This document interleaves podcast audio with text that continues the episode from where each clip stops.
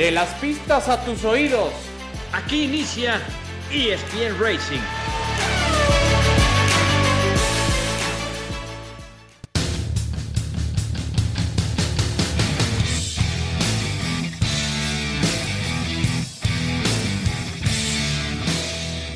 Hola, ¿cómo les va amigos de ESPN? Esto es ESPN Racing, el podcast donde hablamos del deporte motor. Hay muchos temas para compartir, para platicar más después de un gran premio como el que se llevó a cabo en eh, el circuito de Monza, el templo de la velocidad.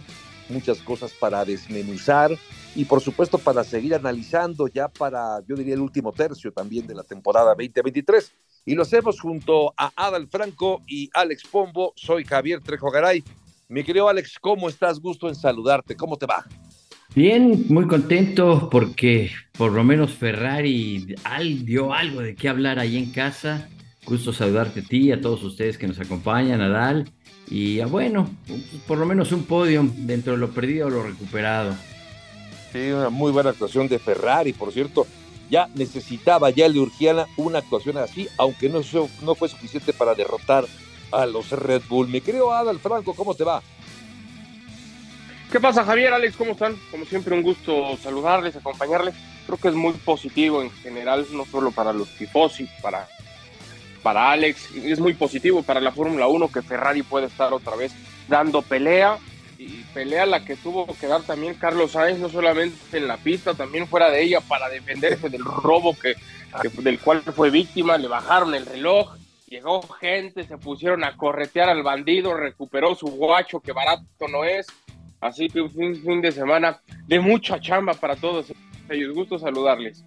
Sí, muy, agitado el fin de semana para Carlos Sainz. Y este episodio fue después de que subía al podio, así que cansado y todo como estaba, se dio el lujo de corretear al ladrón y arrebatarle esa pieza que según entiendo andaba por los 350 mil dólares el valor de ese pequeño relojito algo así como el que usa Alex Pombo. Oye, pero ya que hablamos de, la actuación de los Ferrari, fue de, verdad notable, sobre todo lo de Sainz, me, parece, por lo que hizo todo el fin de semana. Anduvo muy rápido Carlos Sainz. Eh, quizá esta fue una de las mejores carreras también de Carlos Sainz, eh, por la forma en la que peleó dándole batalla a Max Verstappen y luego al propio Checo Pérez. Fue de verdad una, una carrera memorable para, para él, le alcanza para el podio pero con todo y la gran carrera y además terminó como el piloto del día, bajó un poco frustrado por no haberle podido dar más pelea a los dos Red Bull. Pero hablando de peleas, también lo que hizo Checo me parece fue notable, largando desde la posición 5 y luego tres rebases, mi querido Alex, bien complicados los tres. Russell, eh, luego Leclerc y finalmente Sainz, que fue el más difícil de todos. Fue una gran carrera. No sé, Alex, si tú consideras que esta fue la mejor carrera del año o una de las mejores carreras de Checo en la Fórmula 1? Mira, fue una muy buena carrera, definitivamente, y sobre todo la forma en que manejó con mucha inteligencia esos rebases, como dices, peleó eh, y centímetro a centímetro, milímetro a milímetro, con, con mucha inteligencia. Pues mira, eh, yo creo que para mí, eh, yo me quedaría pues con, con Bahrein como una de las mejores carreras, ese triunfo que tuvo, o, mismo también eh, Miami, que fue la última que vimos después de que viniera ese tropiezo y eh, eh, obviamente una carrera que hace en la catedral, en un lugar muy especial para el deporte motor. Y, pero yo creo que no la pondría ahorita como la mejor carrera de Checo en el año. Sí, él decía que su mejor carrera desde, desde Miami, ¿no? Eh, y evidentemente sí, sí, sí lo fue, el ritmo de, carrera fue, fue importante, pero bueno, ¿tú qué opinas? Eh, ¿En qué nivel entonces ponemos esta carrera, esta exhibición de Checo en Monza, Adal?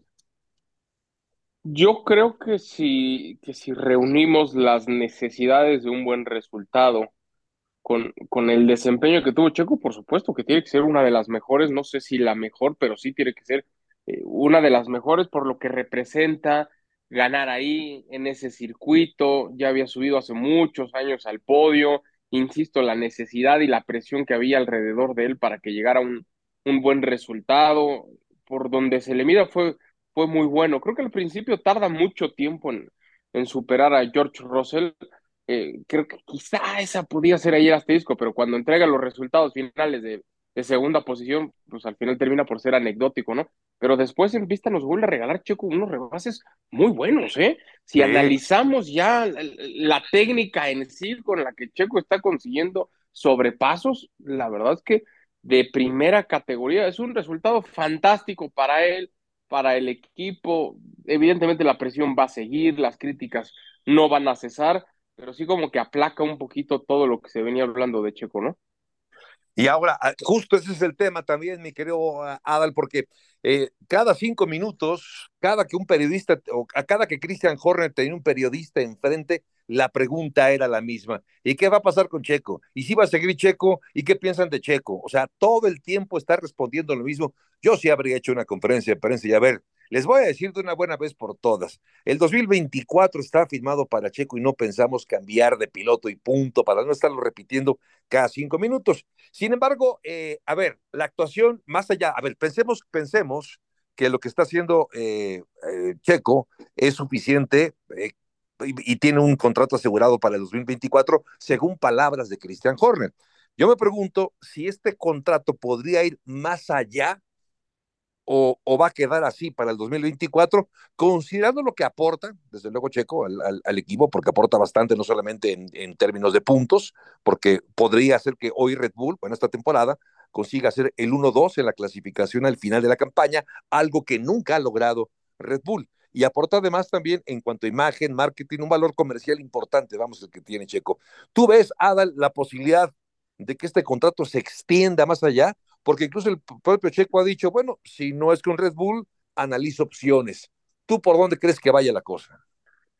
Yo soy de los que piensa que en la Fórmula 1 se dice muchísimo más de lo que en realidad sucede, tanto para bien como para mal. Cada una de las partes, pues por supuesto, empieza a hacer su trabajo de política, ¿no? Entiendo que, que Checo querrá estar más años en Red Bull. Yo no estoy tan convencido que Checo diga, bueno, está bien, si, si Red Bull no me renueva más allá del 24, quizá para 25 exploro otra posibilidad. Pero ¿qué es otra posibilidad? ¿Con qué asientos disponibles? Porque el Mercedes para el 25 ya no hay. Exacto. Pienso yo que tendría que ser solamente si es que hay una vacante en, en Ferrari, que también pues es el asiento que todo mundo quiere ahorita, ¿no? Entonces, yo no soy partidario de la idea de que Checo pueda seguir en la Fórmula 1. Si no es en, vamos a llamarle, en el top 3, Ferrari, Red Bull o Mercedes, dudo mucho que Checo quiera seguir en la máxima categoría. Quizás fue una declaración más como para meter presión.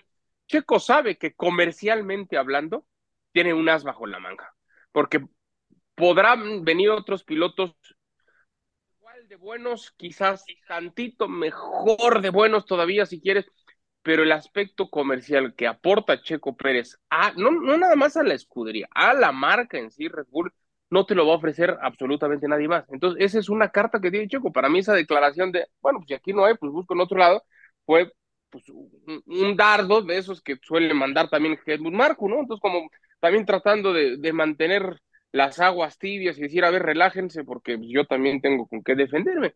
Yo pienso que Checo tiene que centrarse en terminar bien esta temporada y después la próxima, ya empezar a preocuparse por 2025. Si ya tiene ese asiento para 2024, pues ya se olvide Checo de los rumores, que los deje pasar, los cuestionamientos, las críticas, que se enfoque en cerrar bien esta temporada.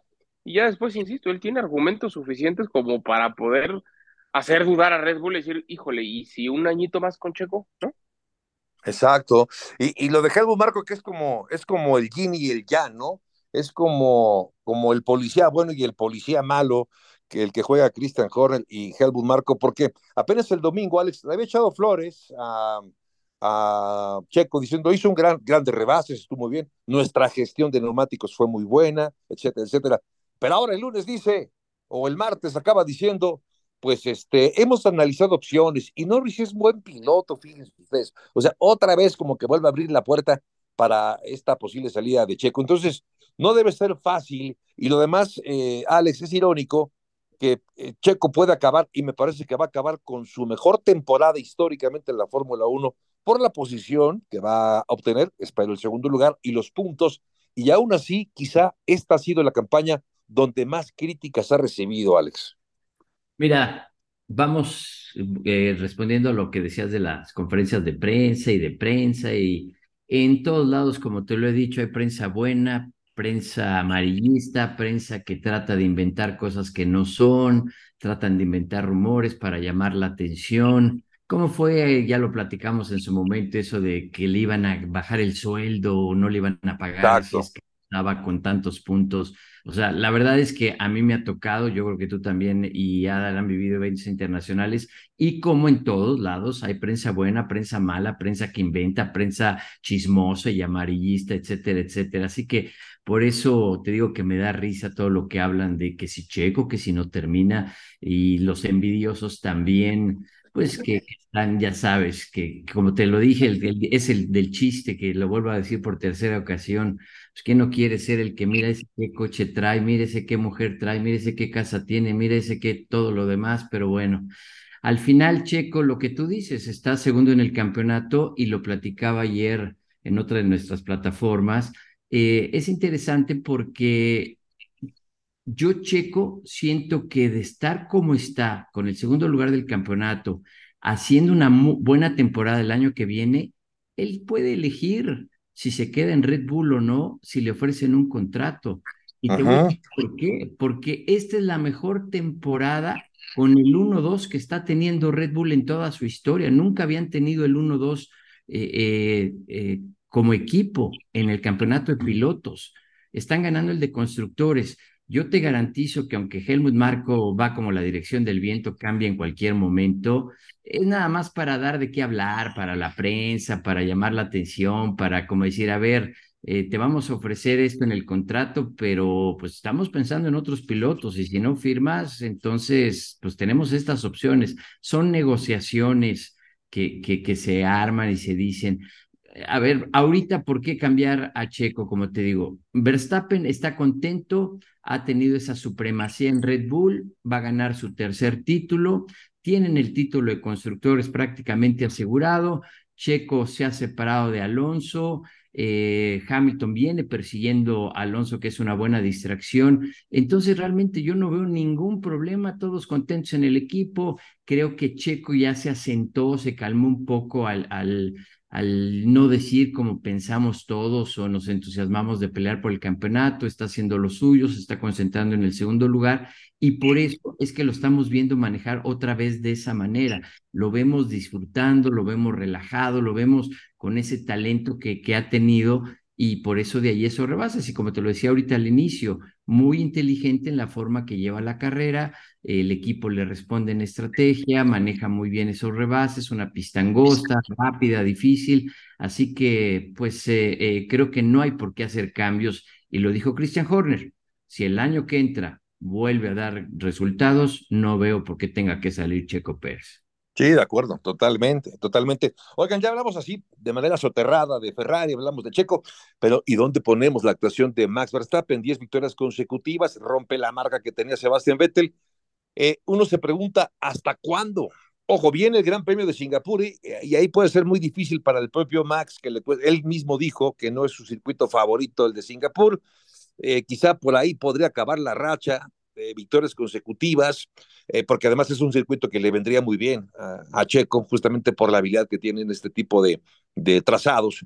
Pero yo me pregunto entonces, ¿qué más, eh, eh, no sé, récords puede, puede romper, puede alcanzar? Estamos ante un piloto muy joven, muy talentoso, ciertamente ya hemos hablado de, de, lo, de, del nivel que está y, y como bien ha dicho Adal Franco en más alguna ocasión aquí en este espacio, ya cuando termine su carrera dentro de algunos años, haremos una evaluación final y ya tendrá una, un lugar definitivo, ¿no? Ahí en el Olimpo de los mejores corredores de todos los tiempos. Pero, ¿qué más puede hacer entonces este hombre, Alex? ¿Qué más puede ganar?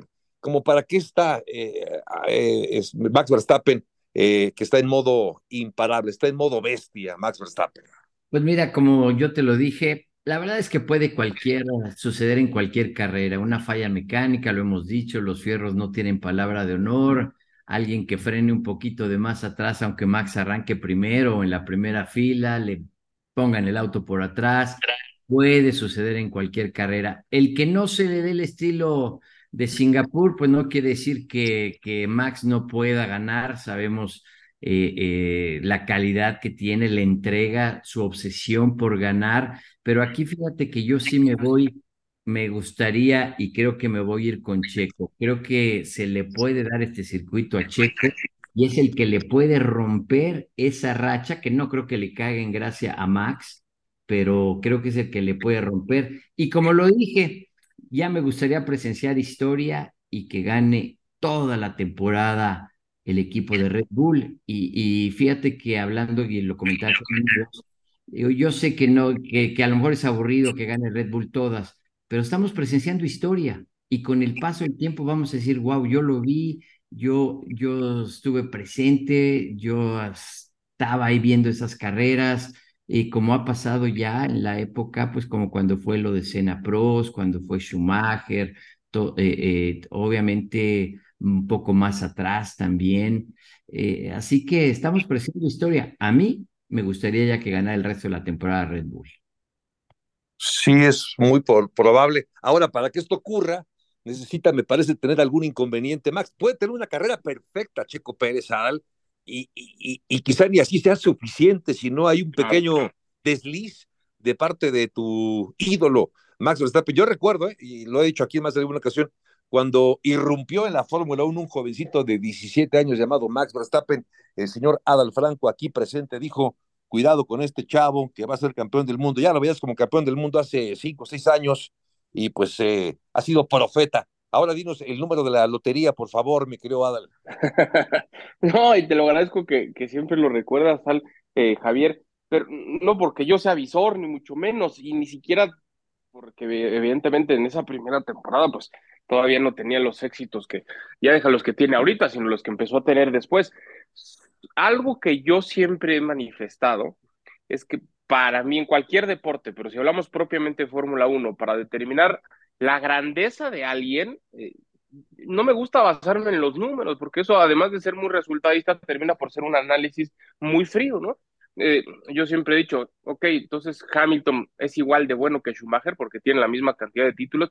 Para mí no, para mí la distancia, si no es abismal, sí es grande entre Schumacher y Hamilton. Habrá quienes lo piensen lo contrario y, y está bien, son puntos de vista yo desde entonces veía un Max Verstappen con un estilo de manejo, con una agresividad, pero sobre todo con un hambre que, que para mí eso marca diferencia, ¿no? O sea, al margen de los dos y es cuestión de tiempo, parecían tres títulos de Max Verstappen y que seguro estoy van a ser todavía muchos más. Yo sí veo en él unas ganas de seguir ganando, como veía con, con Schumacher. Yo sí algo le celebraba a Schumacher, es que subía lo más alto del podio y siempre pegaba ese saltito, ese brinco y dices, cómo no se cansa de ganar, cómo no se aburre, porque de pronto algunos creen que eso no sucede y sí pasa. El, el ganador constante, pues quizá cae en esa, claro que tiene el hambre, el deseo y quieren alcanzar la gloria siempre, pero se pueden aburrir de ganar, ganar, ganar, ganar. Schumacher de verdad que iba por todo y devoraba todo lo que había en la mesa para seguir ganando. Yo así veo a Max Verstappen, un tipo que además de querer seguir ganando, quiere seguir mejorando, ¿no? Y lo ves cuando no se queda con la pole, cuando no se queda con la vuelta rápida, cuando él entiende que en el simulador tiene que estar perfeccionando cosas. Eh, para mí eso es lo que marca diferencia respecto a cualquier otro deportista, tus ganas, tu hambre, tu deseo de tú mismo seguir demostrándote que puedes mejorar en algunas situaciones. Y así va Max Verstappen. ¿Cuál es el techo? Él mismo lo va a establecer, e, evidentemente con las prestaciones que le entregue el auto, porque si se acaba esta buena etapa de de Red Bull, si después la asociación con Ford no funciona, que al parecer sí va a funcionar y muy bien, pero si no funciona y hay otro auto más veloz, bueno, ya no tendremos este dominio que estamos teniendo. Pero ahorita a los que dicen, qué aburrido y siempre lo mismo y demás, bueno, yo los les reto a que busquen en otros deportes o en otras disciplinas alguien que domine así, ¿no? O sea, es que no es fácil, en verdad no es fácil lo que está haciendo Verstappen. Oye, Adal, pero nadie se cansa de ganar. Yo creo que si, si te cansas, te cansas de los viajes, te cansas de la prensa, te cansas del ir y venir, pero de ganar yo no creo que se cansen. Ahora. Me refiero, Alex, no al, perdón que te interrumpa, me, me, refiero, obviamente todo el mundo quiere seguir ganando. Yo me refiero a, la euforia. Eh, sí, el hambre de triunfo. Sí, el, claro, el seguir, seguir, seguir, seguir, y dices, bájale tan tantito eres el mejor, te podrías relajar un poquito en tu preparación, en tu planeación, no ser tan estricto en tu disciplina. A eso me refiero, no, no, no que les aburre ganar, sino la perfección que tienen por seguir ahí hasta arriba que no les eh, permite relajarse un poquito. Yo así veía a Schumacher, así veo a Verstappen. Por ejemplo, Hamilton, yo, no lo veía así, ah, que se volviera la, claro que estaba feliz, por supuesto, no digo que no, yo sí veo a deportistas que no aflojan absolutamente nada, son muy poquitos, y otros que sí empiezan a relajarse porque el talento les da como para no ser tan disciplinados en las 24 horas, los 365 días del año, ¿no? A eso me refiero. Sí, yo creo que va a ser, tú dijiste dos puntos claves y sobre todo como dices, Verstappen busca el hacérselo entretenido para él, como dijo ahora en Monza, le costó trabajo, alguien, no me acuerdo qué le preguntaban de la prensa y decía, fue divertido, fue una carrera divertida para mí, como diciendo un, un, reto que tuve que sortear para ganar esta carrera. Y está la confianza, como dice, el auto que tiene, y si no está en el simulador, y si no está entrenando en los karts, y como dices, él se busca ese reto. Y, y yo te garantizo que si hace, no sé, por decirte algún número, 1.28.8, pues él va a buscar hacer 1.28.6 y, y siempre tienes ese reto para mejorar. Y, como tú dices, tienes hambre de triunfo todavía. ¿Cuántos años? ¿Cuánto le permitirá? Creo que hasta que llegue el nuevo reglamento es donde Red Bull pueda seguir dominando, como pasó con Mercedes. Pues ahí está, ese es un buen tema, desde luego, lo que, el legado, ¿no? También de lo que, de lo que ha representado también y, de lo que nos eh, depara ese último tercio de esta temporada de la Fórmula 1. Hay cosas para platicar la próxima semana o este fin de semana no hay gran premio. Así que tendremos la oportunidad de, si les parece, analizar lo que va a pasar en Singapur la siguiente semana. Por lo pronto hacemos una pausa, ¿qué les parece? Y enseguida regresamos con más en esto que es ESPN Racing.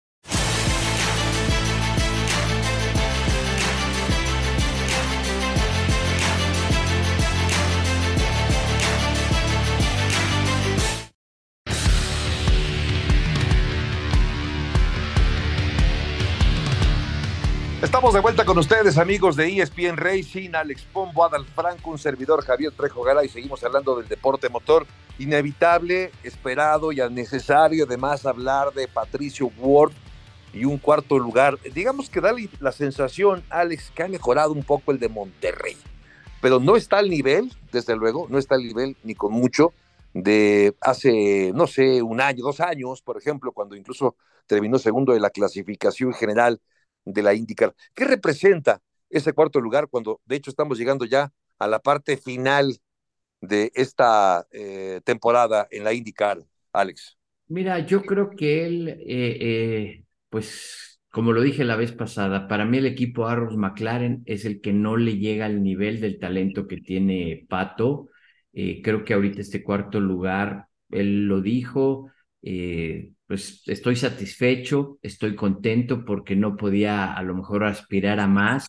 Eh, ha tenido problemas eh, que, como, sobre todo hacia la parte final de la carrera, en el último stint con el desgaste de los neumáticos, con la tracción, que es algo que ha sido característico en los últimos años, posiblemente en el estilo de manejo de Pato, posiblemente en la puesta a punto que le ponen, inclusive lo vimos en, en, Portland, como por ejemplo Alex Palou en un momento cuando puso los neumáticos blandos, los rojos, tenía el delantero izquierdo con, eh, ya se estaba degradando demasiado después de 10 vueltas, se veía la línea ahí de degradación del neumático y a Scott Dixon no le pasó. Entonces depende mucho de la puesta a punto, del manejo.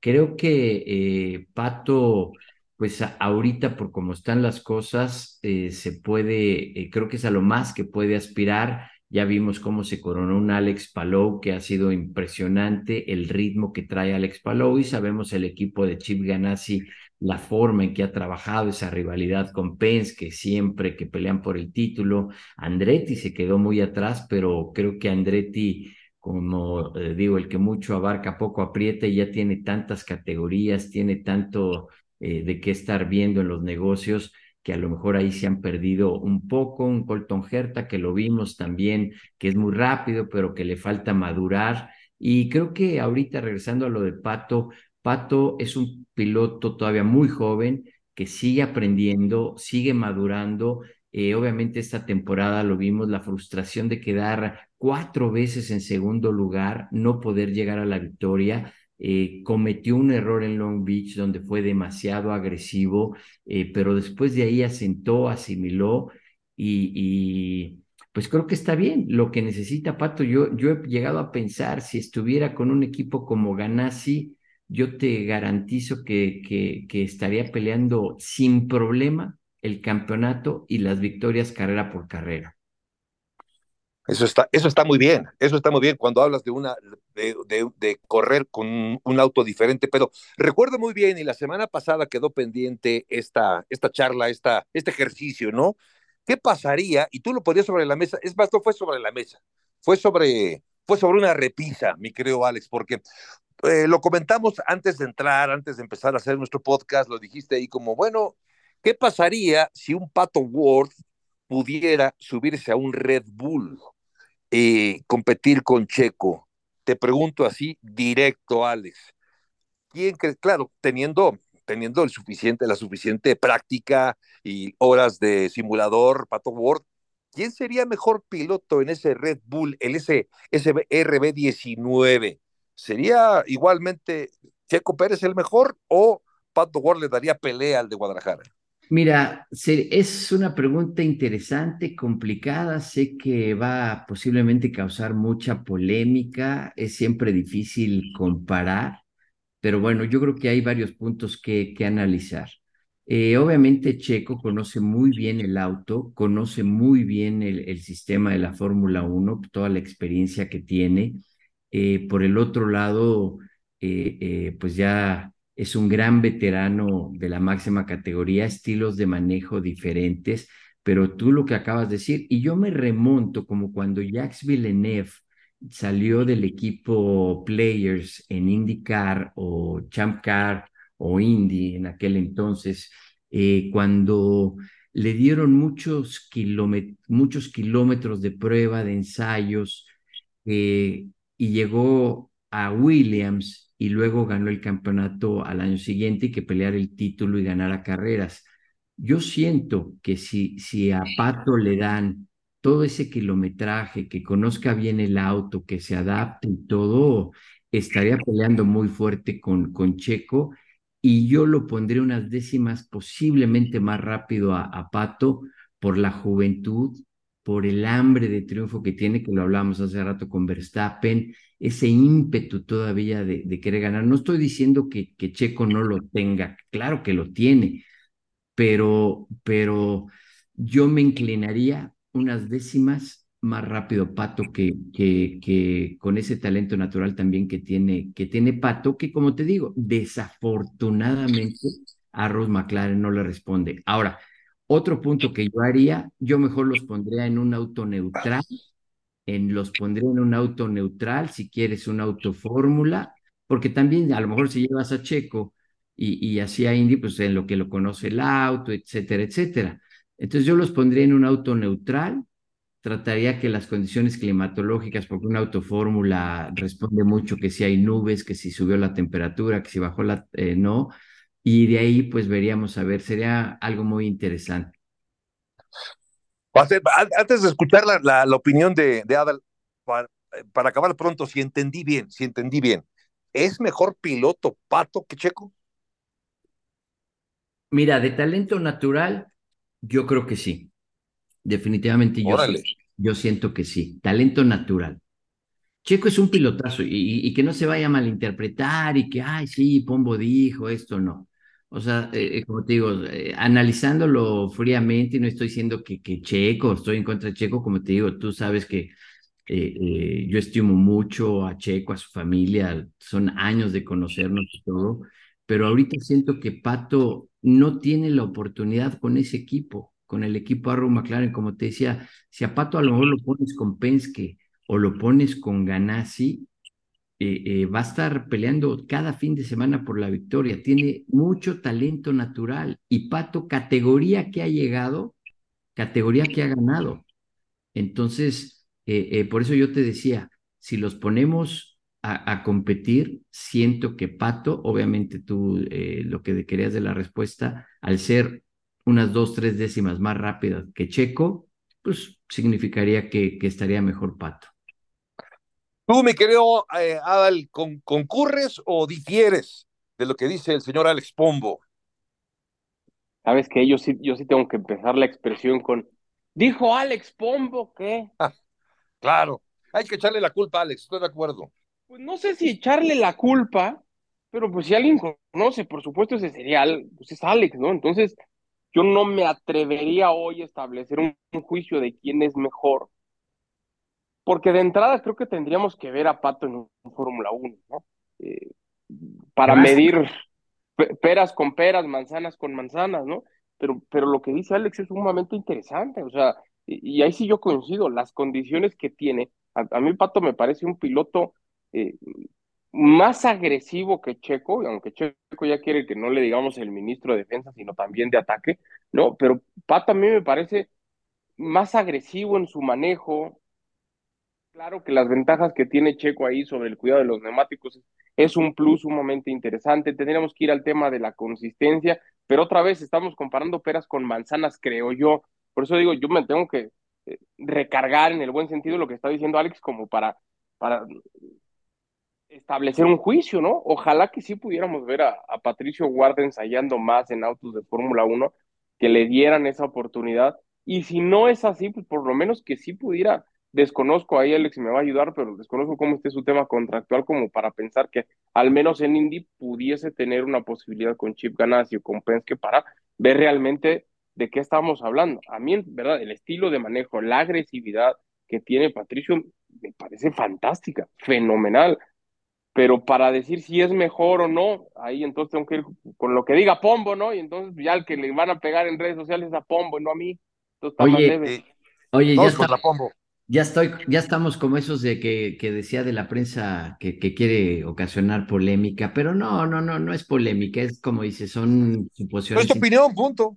Sí, y, al y al final es como siempre lo hemos platicado y sobre todo eh, con las diferentes nacionalidades, ¿no? De, de, que dices, ay, este es mejor. Por ejemplo, no sé, yo pienso, vamos a decir, un Oriol Serviá que te tocó eh, seguir los pasos también a ti mucho, Javier, que no sé, nunca se le dio el crédito y llega Fernando Alonso, obviamente gana en Fórmula 1 y Oriol que ganaba y estaba luchando por abrirse camino en el automóvil norteamericano, pues en España ni, que, ni quien le hiciera caso, ¿no?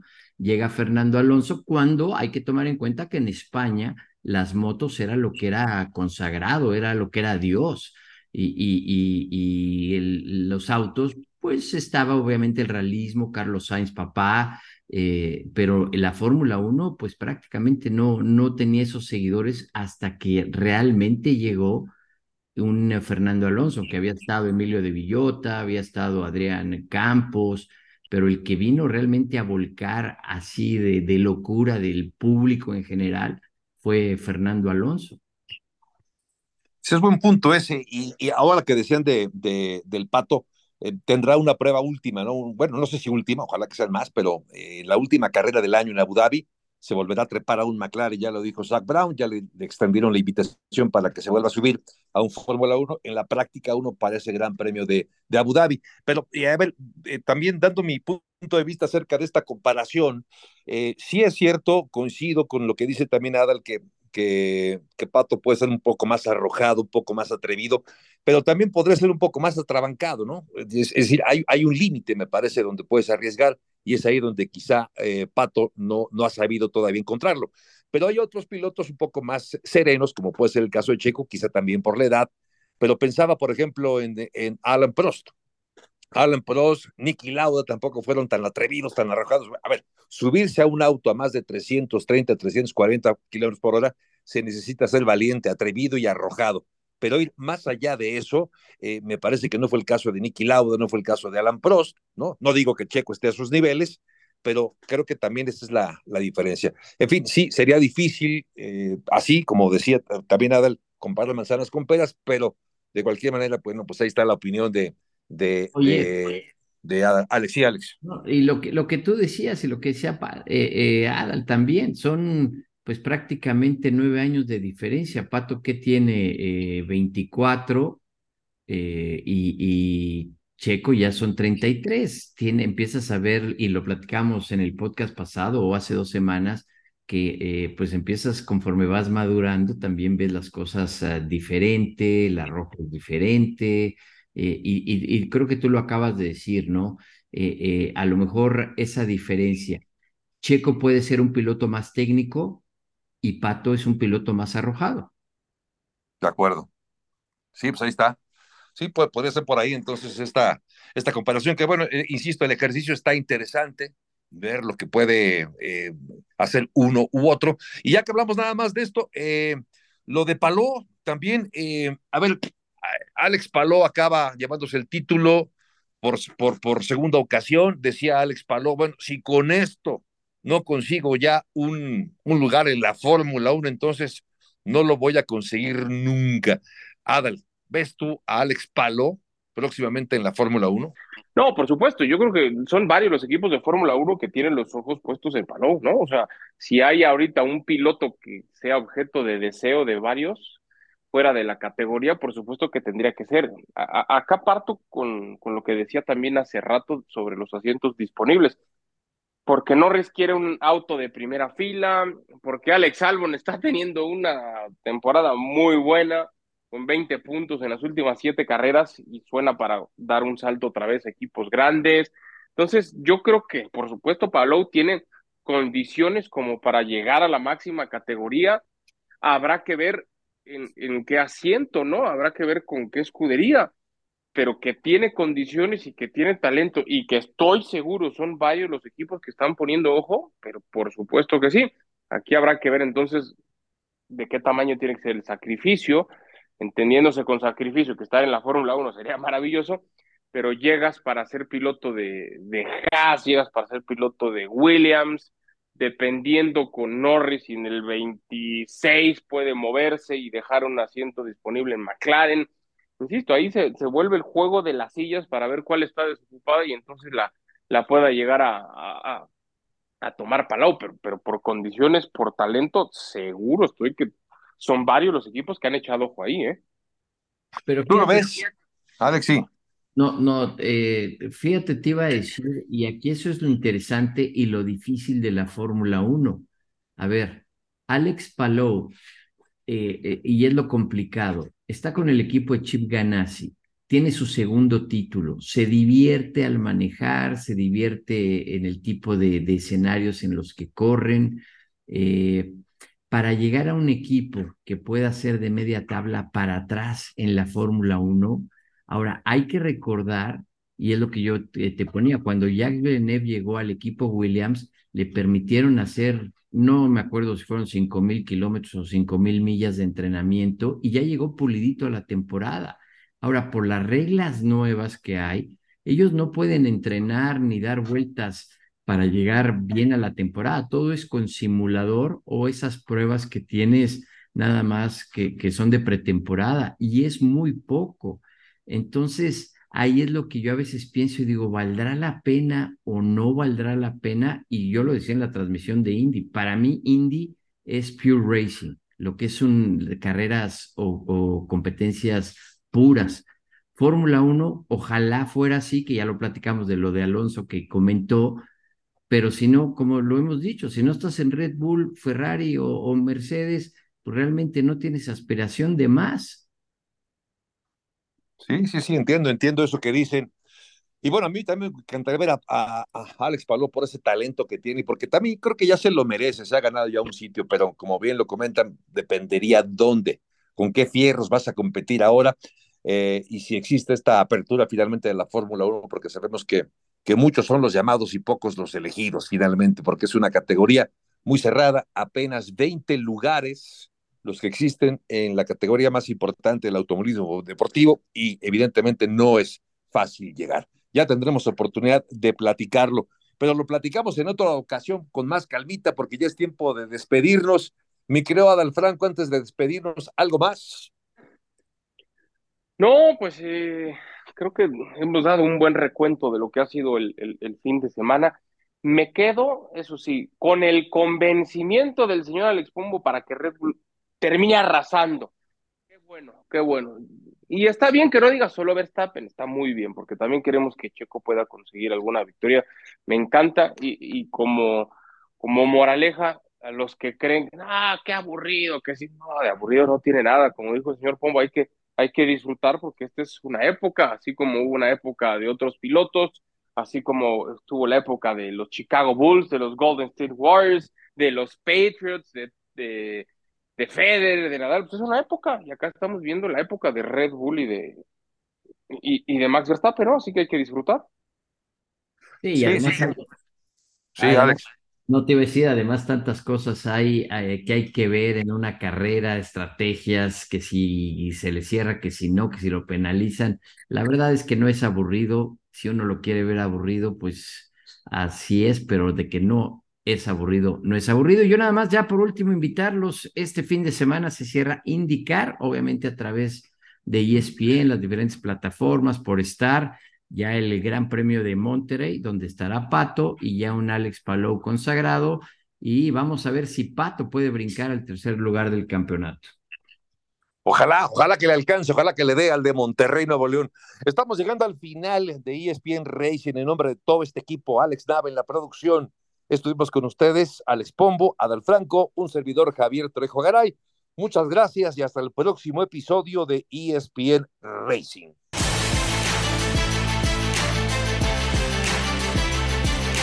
De las pistas a tus oídos.